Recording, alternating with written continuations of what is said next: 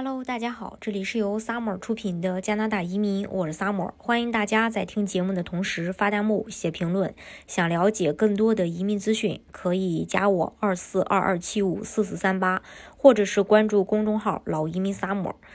呃，大家其实，在我们的这个就是我们的粉丝当中啊，很多人。呃，考虑移民的这个情况下，一般都会在三十五岁以后到这个五十岁之间，五十岁左右的，呃，这么一部分人群。那这部分人群的话，他一般，呃，这个学历有的这个申请人可能会没有那么高，比如说大专，呃，然后大专及以上吧。然后英语呢，也不是说特别好，就一般般，能考一个。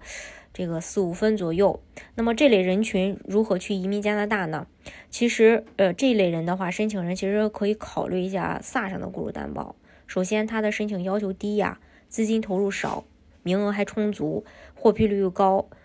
嗯，跟大家再来重复的去简单介绍一下这个萨省雇主担保。萨省雇主担保其实属于省提名移民项目。是萨省为了持续稳健的经济发展，引进急需短缺的专业技术人才而给予特许提名的一种移民方式。嗯，然后萨省的雇主担保呢，它其实是分两类，一类呢是面向当地的，一类呢是面向海外的。海外就是包括在加拿大以外的，全都是属于海外。加拿大当地的呢，它叫加拿大叫经验类移民，它一般是需要申请人啊。拿工签到加拿大，在加拿大工作六个月之后再递交申请，也是需要有雇主担保的。另外一种呢，就是直接用加用这个申请人海外的工作经验，比如说咱们中国人吧，咱用中国的工作经验，呃，去申请移民，啊，这是呃这一点，嗯，所以说大家在了解这个萨省雇主担保的时候，往往会听到两种不同的声音，一种。呃，有的人可能说，哎，我了解的怎么是说，呃，人家要工作六个月，要去加拿大才能递交申请，要拿工签过去呢？那你为什么说直接可以在国内办移民？这就是这两类的区别，一类叫海外技术工人类别，一类呢就是属于当地的这个经验类别。呃，其实不光萨省有经验类别，像加拿大。它这个联邦的项目，我们可能呃也有这个申申请人听到过，叫加拿大的联邦经验类移民，它也是需要申请人在当地有工作经验，但是他的这个工作经验是要求一年，而萨省要求半年就可以。那呃，我们今天跟大家来介绍一下这个呃，针对海外的申请人，海外申请人呢，他的申请要求就是高中及以上学历啊，然后。雅思的话，这边最低要求四分，也就是要考到 CLB 四。CLB 四的话，听力是四点五分，阅读是三点五，其他的口语和写作都是四分。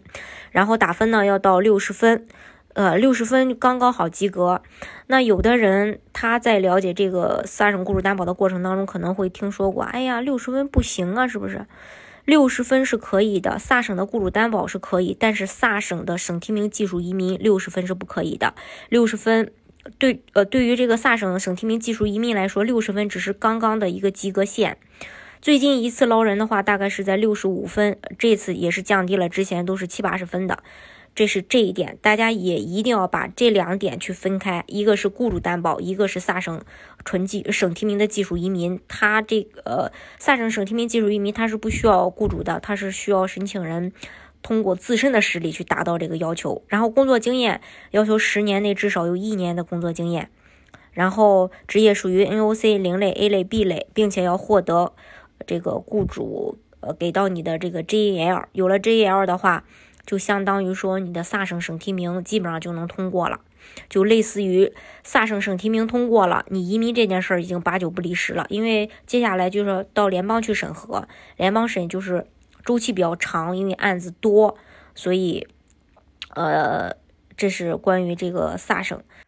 大家如果是说对萨省的项目比较感兴趣的话呢？啊，到时候可以加我二四二二七五四四三八，我会跟大家再来具体的做一个详细的介绍。